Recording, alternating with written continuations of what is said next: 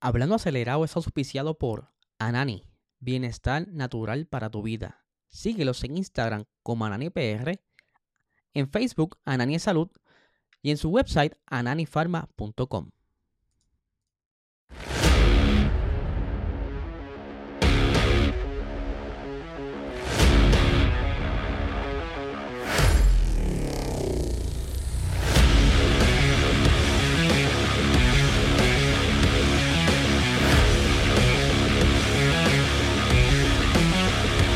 Saludos amigos Fiebre y bienvenidos a todos a otra edición más de Hablando Acelerable. Habla como siempre aquí tu amigo Eliezer. Estamos aquí otro episodio más eh, en una semana de carrera, la penúltima carrera de la Fórmula 1 que vamos a estar viendo qué sucede en Las Vegas. Las temperaturas están acechando que pudieran estar afectando el comportamiento de las gomas o neumáticos, como tú le quieras llamar.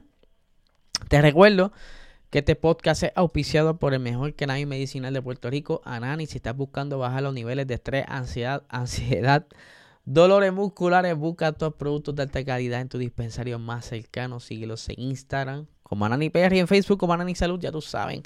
Y le estoy dando las gracias a todas esas personas que se han dado la vuelta eh, para ver la renovada eh, página de internet de nosotros. Aquí tengo el, ahí, tenemos el, website www.hablandoacelerado.com. Ahí estaremos entonces subiendo eh, noticias a diario. Estamos haciendo una ardua labor de escritura me estoy quedando casi sin dormir en las noches, pero eso es para que ustedes se pongan al día y lean un poquito de lo que estamos haciendo. Y por ahí viene, por ahí viene la aplicación. Estamos trabajando en ello también. Así que muchísimas gracias a todos por el apoyo, a todos los que están pasando por ahí. Saludito por ahí a San Mateo, que está conectado ya por ahí en el live. Saludito, papi, espero que estés bien. Vamos a arrancar con este episodio porque tenemos par de cositas. Primero, por supuesto, quería mostrarles ahí el, el monoplaza que estar utilizando Alpine en este próximo eh, Gran Premio de Las Vegas, que le hicieron una livery especial, pero yo no entiendo mucho esta livery porque lo que yo estoy viendo es que le añadieron como un efecto camuflaje. Eh, que está como que mucha gente diciendo, pero qué rayo fue lo que le hicieron ahí, apenas es un livery, pero tampoco querían quedarse con las manos vacías porque eh, ya iba por ahí Ferrari, Red Bull también va con algo para allá. Y en Las Vegas, por supuesto, tenían que hacer algo y ahí lo tienen. Yo no sé qué ustedes opinan, pero ya dentro de todo, para que sea igual, no está tan mal. Obviamente no es un 10, pero yo le diría un 5.5. Está por ahí. Está. Tienen mucha oportunidad, pero se sabe que no pueden hacer muchos cambios, cuestiones de reglamento y cuestiones de más. Saludito por allá, Mario Ayala. Mario, espero que estés tranquilito, no te estén ajorando en el trabajo. Relax, métele duro. Y por aquí, tremendo contenido en la página web. Seguimos creciendo. Muchísimas gracias a ustedes porque estoy viendo el tráfico. Eso me gusta, me gusta. Está creciendo bastante el tráfico. Ahora, continuando, ¿verdad? Eh, ustedes le dirán cuánto, cuánta puntuación le dan a este Alpine. Eh, aquí en los comentarios lo pueden dejar del 1 al 10. ¿Cuánto le dan? Yo le doy un 5.5. No está, es un wow. Continuando, con las informaciones. Vamos a hablar un poquito de Mercedes. Bien saben que desde que comenzó toda esta nueva era aerodinámica y cambios de reglamento, pues también vino de la mano de unos cambios de presupuesto. Hay unos límites y pues cada equipo ha estado haciendo sus ajustes para poder sobrellevar la carga económica del año para poder pagar a los empleados, para poder hacer las inversiones en cuanto a desarrollo, hay que hacer un gran balance dentro del equipo. Son 135 aproximadamente millones de dólares que se están utilizando por año en la Fórmula 1 y con eso tienen que correr todo. La fábrica, el monoplaza, eh, tienen que hacer un gran trabajo para ver dónde encontrar, eh, economizar dinero. Y nuestro amigo Toto Wolf hizo algo similar para poder ayudar al equipo, eh, por lo menos lo que es el, el budget eh, para liberar una pequeña cantidad de dinero, él se bajó el sueldo para por lo menos economizarle al equipo unos 4 millones. Su sueldo era cerca de unos 8 millones de dólares. Él bajó su sueldo a 4 millones. Esto fue cuando comenzó eh, la, el budget cap o el tope salarial para entonces poder compensar los gastos y demás, pero por supuesto Toto Wolff si no lo sabía, él es uno de los dueños del equipo Mercedes, Daimler.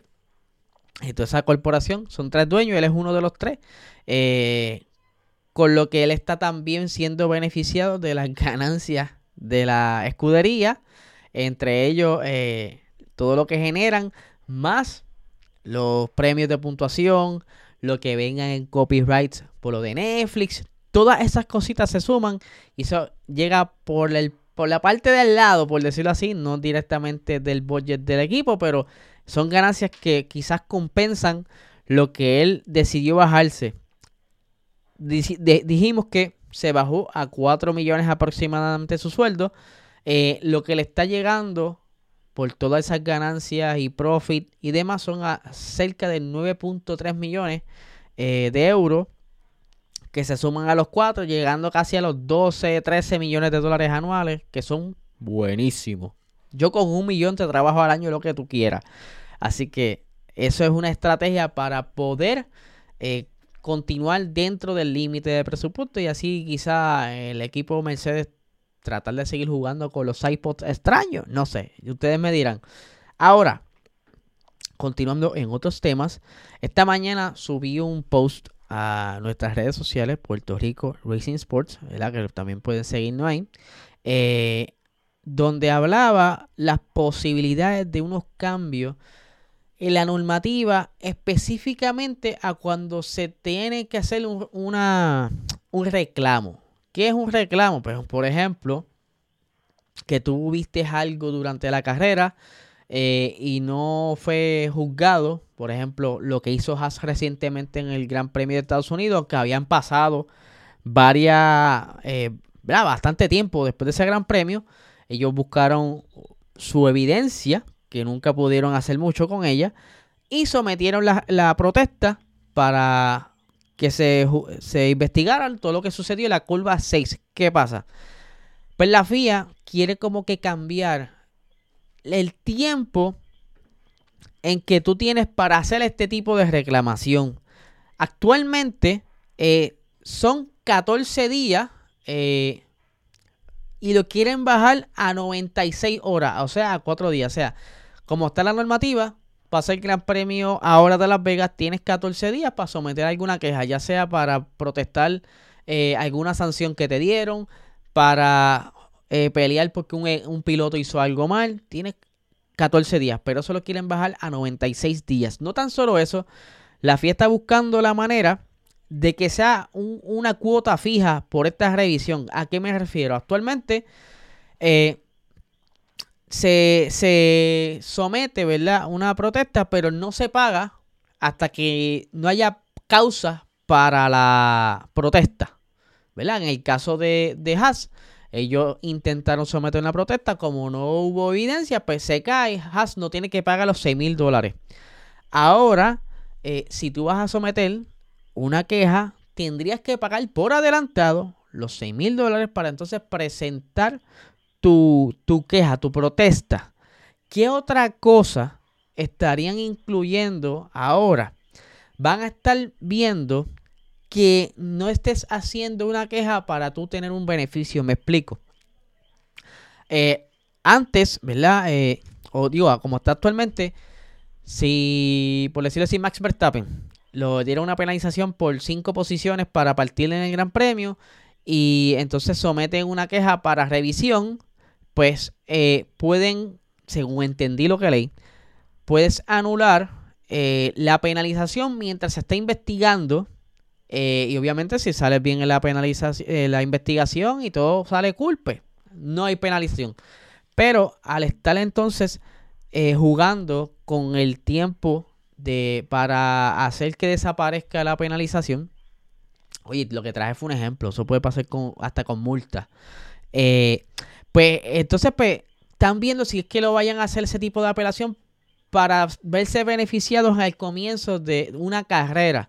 Ahora en adelante van a estar monitoreando que, que no sea una, una, una protesta estratégica que te haya beneficiado, ya sea en algún punto en tu equipo, ya sea por carrera, puntuación, etcétera, etcétera. Son cositas, ¿verdad? Que ahora mismo están sobre la mesa y que están viendo de qué manera la FIA va a estar haciendo ese tipo de cambios.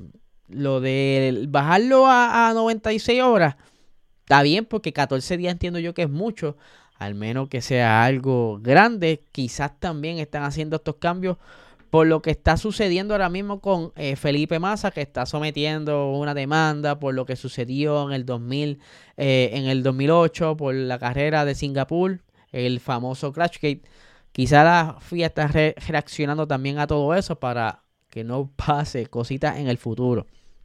Eh, ahora pasando a otros temas, vamos a hablar del señor Daniel Ricciardo, que como pueden ver aquí en este título, ¿Qué habrá pasado con Daniel Ricciardo y a qué me refiero con que pudo haber sido Max, Max Verstappen? Para ese entonces, no sé si se acuerdan, 2018, eh, Ricciardo era compañero de equipo con Max Verstappen. Eh, que muchos de ustedes quizás sabrán esta historia porque esa fue con la primera temporada que abrió la, la Drive to Survive. Eh, Ricciardo pues, estaba pasando por un momento como que de frustración.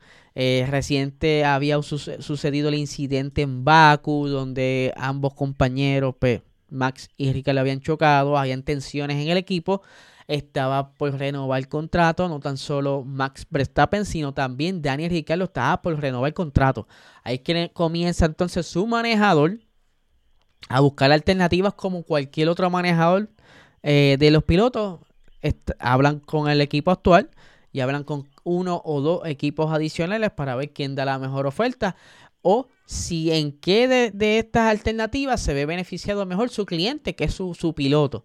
Eh, pero surgen unas expresiones eh, en un podcast del señor Christian Horner donde dice que Ricciardo se fue y cometió un error por quizás mala, eh, asesoría por parte de su, de su manejador, porque Daniel Ricardo iba a obtener el mismo contrato que Max Verstappen obtuvo en esa renovación en el 2018.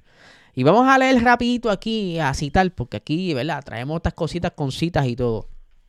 Dice aquí, eh, es un gran tipo que recibió muchos malos consejos eh, al principio de su carrera. Esto fue, él lo dijo en el podcast F1.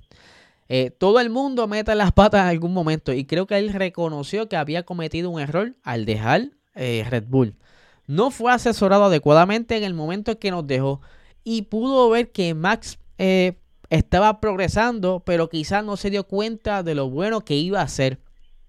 Estaba claro que en ese instante eh, Max estaba madurando y se podía ver su talento en bruto, que solo necesitaba pulirlo un poco más. Así que le dimos a Max un contrato a principios del 2018 para asegurar su futuro. Recuerdo que Daniel estaba molesto en ese momento y de repente sintió que no quería un papel secundario y le susurramos al oído que había dinero sobre la mesa. Hablé con Dietrich Mateschitz, que él era el, el fundador de Red Bull, eh, parece entonces que estaba vivo. Dice, antes del Gran Premio de Austria. Y le dije, mira, mano, eh, Daniel Ricciardo pues, está un poquito como que molesto, ¿verdad? En el límite, como dice aquí. Eh, sobre la firma de su nuevo contrato, ¿tú crees que puedas mostrarle un poquito de cariño? Porque Helmut Marco, quien es actualmente el asesor de Red Bull, está obviamente más inclinado hacia Max Verstappen Ve a hablar con él, equilibra las cosas y hazle saber que quieres que se quede. Así que llevó a Daniel arriba, el señor Dietrich, eh, en el motorhome. Después de la carrera y tuvieron eh, juntos más de una hora antes de que ambos reaparecieran, ambos con una sonrisa en la cara. Eh, más adelante, ¿verdad? La última cita dice, le pregunté a Mateschitz, que es el, fundador de, Red Bull, en ese entonces está vivo, ¿qué fue lo que acordaste con él? Y me dijo, le daremos lo mismo que a Max. Y le contesté que si sabía lo que le íbamos a dar a Max. Y le di la cifra de dinero. Y Mate dijo, ¿quién ca había acordado eso? Y le comenté, tú. o sea, que el contrato que había eh, acordado, que se había acordado en ese momento con Max Verstappen, pues el señor dueño y señor de Red Bull lo sabía. Entonces, para terminar, dice, eh, Dietrich dijo, me dijo, oh, es mucho dinero, pero es un gran tipo, así que hagámoslo. Démosle el mismo contrato que a Max. Así que eh, la gente de Max se pasó por él en ese momento el contrato y fue y se fue con un contrato de dos años en ese entonces para el 2019, ¿verdad? Que eh, al parecer había una buena oferta para el señor Daniel Ricciardo en ese entonces y que por molestia cuántos años quizás tenía Ricardo ese entonces, veintitantos alto, 28, 29, pues, eh, ya veía a Max subiendo, que pudiera ser quizás una competencia directa, y él dijo, mira, yo no quiero estar aquí con este Revolu, yo me quiero ir. Eh, allá vino eh, le, prometió Villas y Castilla, pero no se vieron la cosa hasta casi el final de su último contrato, de su último año de contrato, así que después brincó a McLaren, que también, según Horner, también McLaren le, envió, le vendió sueños porque el carro no estaba como se lo habían prometido. Cositas, interioridades que sabe Horner que poquito a poco está sacando a la luz, pero así que vamos a ver, jamás sabremos qué hubiera sucedido. Quién sabe, y ambos en un buen carro eh, estuvieran parejos y, Max no hubiera renovado, con, renovado contrato en el 2020, se hubiera ido. No sé, no sé, estamos poniendo aquí líneas del tiempo que pudieran haber pasado. Ahora, ya que estoy hablando de Red Bull, vamos a tocar el último tema que tiene que ver con Alfa Tauri, la escudería hermana de Red Bull, que ya para, desde este año comenzaron a traer un par de piezas eh, que tienen que ver con su hermanito, RB19 al principio de la temporada, el RB, el AT04, que es el actual monoplaza de Alfa Tauri, eh, tenía las suspensiones del RB18, entre otras cosas que ellos habían estado experimentando. Y como bien están buscando el enfoque para quizás, eh, como, como ellos mismos dijeron el, el término, regularizar al Alfa Tauri para sacarle más provecho, pues ya desde el Gran Premio de Singapur se trae entonces una actualización donde implementaron las suspensiones traseras del RB19, algo que le ha ayudado en las pasadas carreras y que se ha visto en, la consistencia en estar más cerca de la zona de los puntos. Eh, por supuesto que esta es parte de la estrategia para por lo menos tener a Alfa Tauri como estuvo en un momento dado, eh, siendo un equipo que siempre estaba colectando puntos dentro de la parrilla media. Ahora no es lo último que van a traer para el equipo Alfa Tauri. Se está planeando una última, eh, una última, eh, otro paquete de mejoras que estará llegando para la última carrera de esta temporada que tiene eh, mucha influencia, lo que será entonces el monoplaza del 2024 para así probarlo en pista y corroborar si vale la pena entonces continuar con esa línea de desarrollo o hacer algún tipo de cambio de cara a la siguiente eh, carrera en, en marzo. Así que eso es lo que están buscando, que su equipo hermano regrese a estar dentro de la zona de los puntos en todas las carreras para, oye, bien ustedes saben que cada punto significa mucho dinero y pues últimamente como que no está muy cerca. Está Williams. Estaba luciendo mucho mejor que ellos y es por eso que están reaccionando y que por ahí viene ahora empleomanía de Ferrari. Eh, son cositas que están pasando dentro de Alfa Tauri que están súper interesantes, pero ustedes eh, tienen que estar pendientes porque si en efecto ahora mismo ustedes quieren crecer en su negocio, quieren, ¿verdad?, echar para adelante, que su negocio monetice, o que si ahora mismo estás buscando la idea de crear un negocio, te comuniques con el corillo que sí sabe. Que LCN Otero Corp, eh, lo puedes conseguir así mismo en internet, en el website, así mismo, así mismito, lcnotero.com o en Instagram como LCN Otero para que entonces hagas una cita y te orientes cómo comenzar tu negocio o si ya lo tienes, cómo desarrollarlo y hacer, mira, que genere cachín, cachín. Así que ya lo saben, Corillo. Muchísimas gracias como siempre. Eh, estar aquí apoyando esta, este proyectito que lleva ya casi tres años y medio. Yo soy siempre bien contento con que ustedes pasen un momentito y saluden o que me escriban en Instagram. Eso es súper, súper, súper. La verdad, a mí me encanta interactuar con ustedes. Y pues ahora estamos dándole más cariño aún al website. Ya puedes visitarlo. Y nada, Corillo, no les quiten más tiempo. Que tengan excelente día. Mm-hmm.